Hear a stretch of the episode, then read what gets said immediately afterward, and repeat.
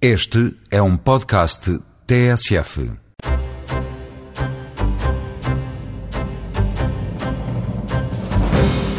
Esta semana o Eureka mostra-lhe uma aplicação eletrónica que vai aproximar médicos e doentes hemofílicos. Com a informatização dos dados referentes a esta doença, em caso de crise, os pacientes já não necessitam de se deslocar ao centro de tratamento, porque tudo é feito através da internet. Este sistema informático que será implementado no Centro Hospitalar de Coimbra vai ainda permitir uma melhor gestão dos lotes de medicamentos consumidos pelos hemofílicos. Docente da Universidade de Aveiro desenhou uma família de garrafas de gás que incorporam a tecnologia Comet, uma técnica de fabrico desenvolvida por uma empresa de Guimarães. Além de dar resposta às exigências técnicas que permitem vender a garrafa no estrangeiro, as botijas concebidas por Carlos Aguiar são leves, bonitas, fáceis de transportar e foram distinguidas com vários prémios internacionais. Para conhecer melhor o troço entre Troia e Sines, um aluno de doutoramento da Universidade de Aveiro está a estudar a ligação entre praia, plataforma e o canhão submarino de Setúbal, usando como marcadores de dinâmica sedimentar os grãos de areia menores que 63 micra. Um trabalho distinguido num congresso realizado na Austrália com o prémio de melhor póster científico. As últimas novidades no campo da ciência e da tecnologia para conhecerem mais uma edição do Eureka. Fique para ouvir.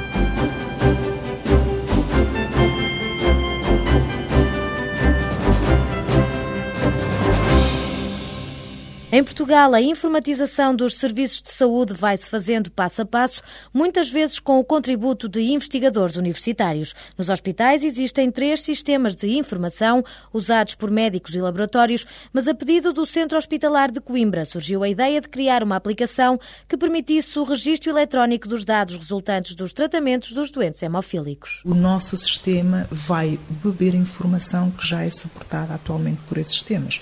Por exemplo, um paciente hemofílico, antes de ser hemofílico, é um paciente como outro qualquer. Portanto, faz parte do Sistema Nacional de Saúde, tem um cartão do utente, portanto, como tal, ele tem um registro como um doente normal, não é? Depois disso, é um sistema, portanto, tem outro tipo de informação que é informação da especificidade da hemofilia. Então, o nosso sistema vai integrar os outros para tirar de lá informação que já existe no formato eletrónico e vai acrescentar mais informação relacionada com a especialidade da hemofilia. O projeto de doutoramento de Leonor Teixeira consiste em pegar nos dados fornecidos pelo Centro de Hematologia do Hospital dos Covões e converter toda a papelada em formato eletrónico. Para este trabalho, a investigadora da Universidade de Aveiro teve de compreender quais os hábitos dos doentes hemofílicos. A doença é caracterizada por ausência ou carência de um dos fatores de coagulação no sangue que muitas vezes leva a hemorragias, portanto, a nível articular e muscular, e são hemorragias que eles, quando há a ocorrência de um episódio, eles têm que tomar fator para compensar o fator existente no sangue. Portanto, eles já sabem, já estão treinados para isso e têm que se automedicar para além de, auto, de se automedicarem, têm que saber a dose que vão tomar. Portanto, e depois terão que introduzir o tratamento no sistema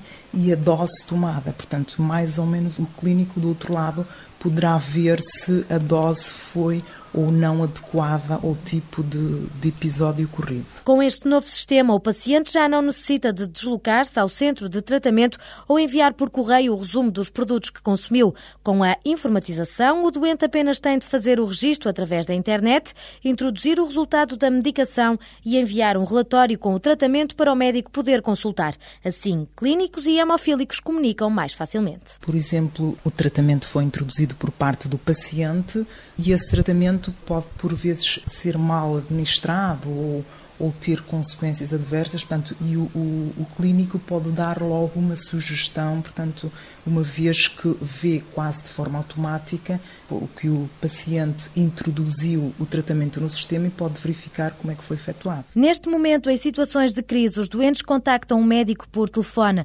Depois do sistema implementado, Leonor Teixeira revela que de cada vez que o doente se automedica, o médico recebe um SMS para avaliar se o tratamento foi adequado.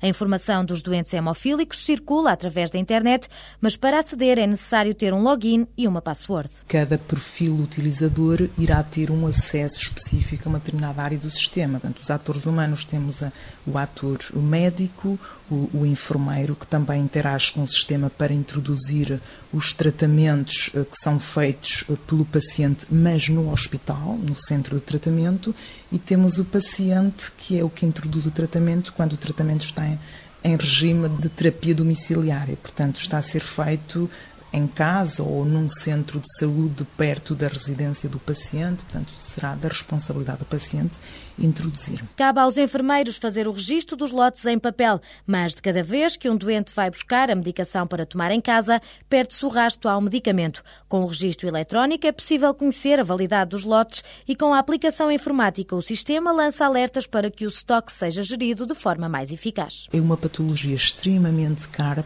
neste caso para o Estado, porque é inteiramente comparticipada pelo Estado, os produtos, não é?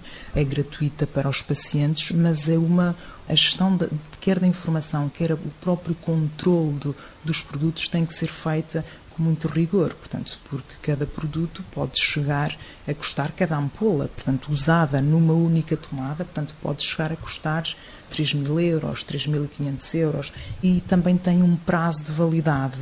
Se esse prazo de validade for ultrapassado, corre-se o risco de ter um grande desperdício, portanto, quando o prazo de caducidade está-se a aproximar, eles levam o produto ao centro de tratamento e devolvem-no e trazem um outro com prazo maior, de maneira a que esse produto seja usado no hospital e seja administrado num outro paciente. Portanto, desse, dessa forma, evitam-se os desperdícios. De acordo com a Associação Portuguesa de Hemofílicos, existem cerca de 700 doentes registados nos centros de tratamento, mas a investigadora do Departamento de Economia, Gestão e Engenharia Industrial acredita que este número seja mais baixo, porque, como não há conexão entre os diferentes centros de tratamento, é possível que haja duplicação de pacientes. O protótipo desenvolvido na Universidade de Aveiro também pretende contabilizar com rigor quantos hemofílicos existem em Portugal, uma vez que esta aplicação pode ser alargada a todo o país. Para já, o protótipo vai ser implementado em julho no Centro Hospitalar dos Covões para tratar cerca de 100 doentes.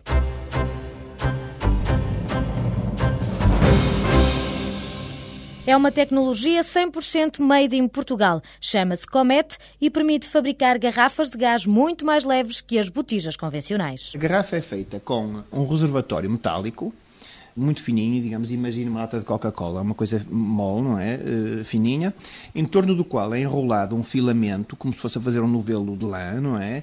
Uh, muitas voltas, e esse filamento, digamos, imagine que é um fio que está a amarrar aquilo por fora, portanto, vai-lhe dar resistência. E depois isso é coberto com uma resina que estabiliza tudo isso, digamos, enverniza aquilo tudo por fora. Esse núcleo, porque é frágil, para ser muito leve, tem que ser protegido das pancadas e, como tal, é metido dentro de uma garrafa de plástico cuja principal função é proteger o, o que está lá dentro, não é? E esse invólucro é calculado, sobretudo, para permitir esse amortecimento das pancadas. Esse invólucro é feito num plástico e tem umas peças de amortecimento dentro. A Galp foi a primeira empresa nacional a utilizar a tecnologia Comet no fabrico da pluma, uma garrafa de gás que associa o baixo peso à estética do produto. A valorização do design é uma das apostas da empresa Amtrol Alpha, que solicitou os conhecimentos de um docente do Departamento de Comunicação e Arte para desenhar um modelo que incorporasse a tecnologia Comet. O grande desafio lançado a Carlos Aguiar foi conceber uma garrafa que pudesse ser vendida no mercado internacional. As garrafas são completamente diferentes de país para país. Não são do mesmo tamanho, não são da mesma largura, não são da mesma altura e, portanto, como elas têm que passar por um processo de, enchimento, em linhas de enchimento, coisas tão simples como estas, garrafas têm que caber nos caminhões que as transportam e esses caminhões não são iguais aqui, ou na América do Sul, ou nos Estados Unidos, ou na Austrália, são diferentes. Portanto, os diferentes mercados também têm uma grande variabilidade de válvulas, que é uma coisa muito importante na garrafa. A pluma, sendo uma garrafa da Galp, é uma garrafa onde se mete, se encaixa a válvula por cima, que é o sistema da Galp.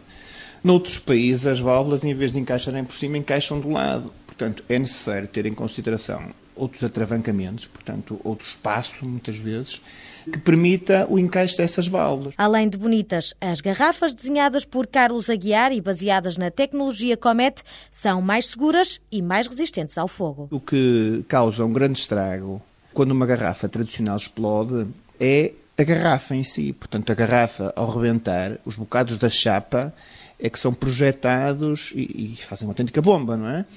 Uma garrafa destas, em caso de incêndio, tem um sistema em que acaba por eh, libertar o gás sem explodir. Portanto, tem um fusível, libertam o gás, que arde no meio do incêndio, mas não explodem, não é? Portanto, nesse sentido, elas são muito mais seguras, não é? O docente da Universidade de Aveiro adaptou a tecnologia Cometa a vários modelos, tamanhos, formas de encaixe, linhas de enchimento e dimensões dos caminhões de transporte, pormenores técnicos incorporados numa forma idealizada por Carlos Aguiar. Esta garrafa não enferruja, é fácil de carregar e agradável ao olhar. As dimensões têm que ser determinadas com uma grande exatidão e isso logo altera o projeto. Depois havia outras considerações de ordem visual, no sentido da garrafa ser agradável e ser um objeto mais amigável do que as garrafas são tradicionalmente, porque as garrafas tradicionais em aço espesso são muito pesadas. As pessoas quase pegam mais em peso da garrafa do que do gás que está lá dentro. E estas garrafas são muito mais leves, portanto, sendo muito mais leves, a forma também expressa essa leveza, é? dá, dá às pessoas uma imagem diferente daquele peso que vão receber. Por outro lado, também a tecnologia de fabrico permite, coisa que, que, que metálico não, não permitia, fazer pegas altamente ergonómicas. Portanto, o, o, formato das pegas foi um dos aspectos que foi otimizado, o conforto de utilização para as pegas se adaptarem bem a mãos maiores e mais pequenas, e eu penso que esse é um dos grandes eh, avanços desta garrafa, é de facto o conforto de utilização e a ergonomia das pegas. O formato foi feito sobretudo no sentido de tentar criar uma imagem que fosse leve em termos visuais, não é? Que, que tentasse expressar essa leveza que o novo produto tem. Um design que foi distinguido com vários prémios internacionais. A garrafa que ganhou os prémios no Japão, o Good Design uh, o Gemark no Japão, era uma garrafa de 12 litros e meio, uma garrafa muitíssimo mais baixinha, quase metade da pluma. As pessoas é que não têm essa percepção pela fotografia, não é? Ela é muito diferente mas a tecnologia de fabrico é a mesma. A garrafa que ganhou agora na Alemanha eh, estes prédios, o Red Dot e o IF, é já uma garrafa que já é ligeiramente mais alta que a pluma, tem mais alguns milímetros. Já é uma garrafa de 24 litros. Portanto, isto é uma, uma, uma, família que vai sendo desenvolvida. Carlos Aguiar lamenta que poucas empresas em Portugal apostem na valorização dos produtos pela via estética e sublinha que o design não tem nada a ver com coisas elitistas ou caras. De maneira geral, torna mais barato porque torna mais bem pensado e torna mais eficaz. Todos os produtos que o design hoje em dia formata têm uma vertente que não pode ser esquecida, que é a vertente da, da, relação emocional com as pessoas. O facto de ter um objeto qualquer que me dá um particular gosto por existir ou por eu poder utilizar qualquer coisa que também tem a ver com a felicidade das pessoas. A Metrol Alfa, a empresa que detém a patente desta técnica de fabrico, exporta para mais de 100 países, sempre com a filosofia de que um bom produto tem de juntar todos os argumentos: preço, tecnologia e design. A garrafa desenhada por Carlos Aguiar ainda não está no mercado, mas está preparada para transportar gás butano ou propano. As distribuidoras que a queiram comercializar têm à disposição sete tamanhos diferentes numa variada paleta de cores.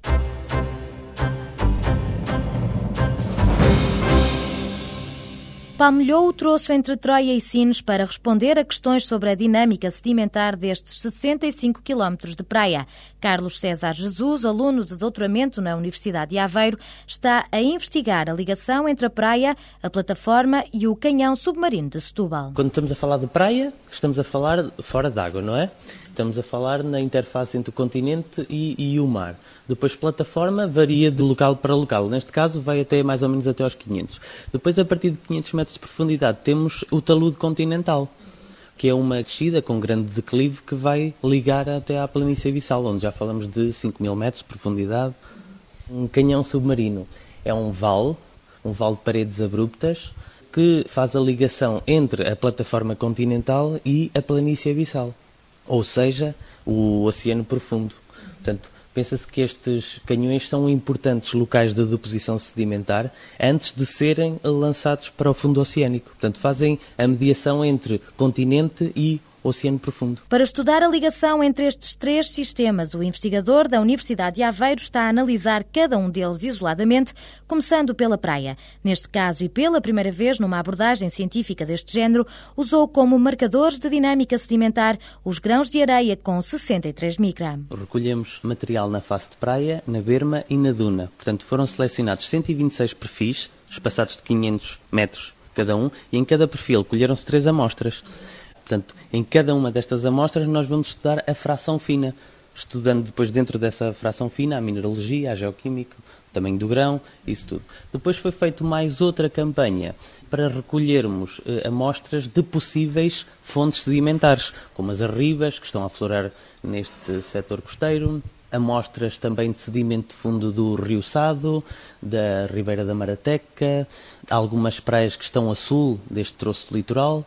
Portanto, isto tudo para perceber os sinais químicos e os sinais mineralógicos destas fontes que podem contribuir mais ou menos para o sistema. Através destes dados, Carlos César Jesus descobriu quais são as fontes sedimentares ativas neste troço. Temos, por um lado, na zona norte, o estuário do Sado, que é uma importante fonte sedimentar. Temos também uma deriva de sul que traz sedimentos e que faz com que a Península de Troia esteja, na sua maioria, portanto, de forma geral, a sofrer acumulação de sedimentos. Depois, na zona central do arco litoral, estou-me a referir àquela zona, não sei se as pessoas conhecem, tanto da Praia da Galé, que é no centro do arco, os sedimentos são essencialmente, eles são fornecidos pelas arribas que estão em erosão. E nós pensamos que essa seja a principal fonte sedimentar.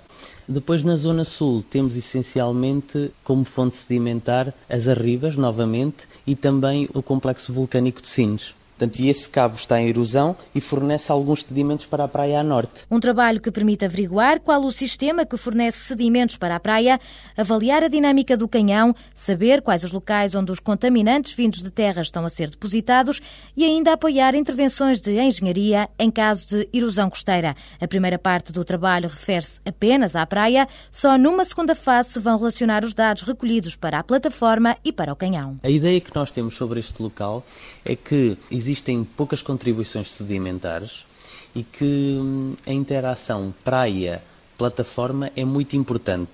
Portanto, a plataforma está a servir de alimento às praias. Por outro lado, eh, o canhão de Setúbal também achamos que, em termos de dinâmica, há de ser um canhão pouco importante. Ou seja, em tempos passados a ter servido como conduta de sedimentos para o fundo oceânico, mas neste momento, como também há pouco sedimento a vir de terra, por causa das barragens, por inúmeras razões, neste momento nós achamos que é uma. Ele está a atravessar um período de colmatação, ou seja, este grande vale está a ser enchido de sedimentos. Portanto, há de ter, em termos de dinâmica, uma pouca relevância, pelo menos quando comparado com outros canhões importantes como é o de Nazaré, que esse sim tem uma atividade sedimentar muito grande. Numa conferência realizada na Austrália, o trabalho de Carlos César Jesus foi distinguido com o prémio de melhor póster científico. O investigador do Departamento de Geociências sublinha que pouco texto, um mapa de Portugal e fotografias das praias foram os truques que conquistaram o júri. Ele foi atribuído pela organização do International Coastal Symposium. Eu interpretei o prémio como sendo um prémio ao comunicar ciência, ao saber comunicar ciência. Acho que há, várias coisas que, tiveram que entrar para a realização deste póster, nomeadamente a pessoa que o faz tem que pensar na, se calhar na estética dele, de facto, tem que o uh, organizar de modo a que o seguimento seja fácil, se calhar não colocar os dados todos, colocar só aqueles que são essenciais, de modo a que esta comunicação seja eficaz. A investigação de Carlos César Jesus integra-se no Hermes, um projeto europeu que pretende caracterizar os locais onde existe grande biodiversidade marinha e recebe ainda financiamento vindo do CEPLAT, um programa do Instituto Hidrográfico que tem como objetivo criar cartas onde figura informação sobre os sedimentos existentes na plataforma portuguesa.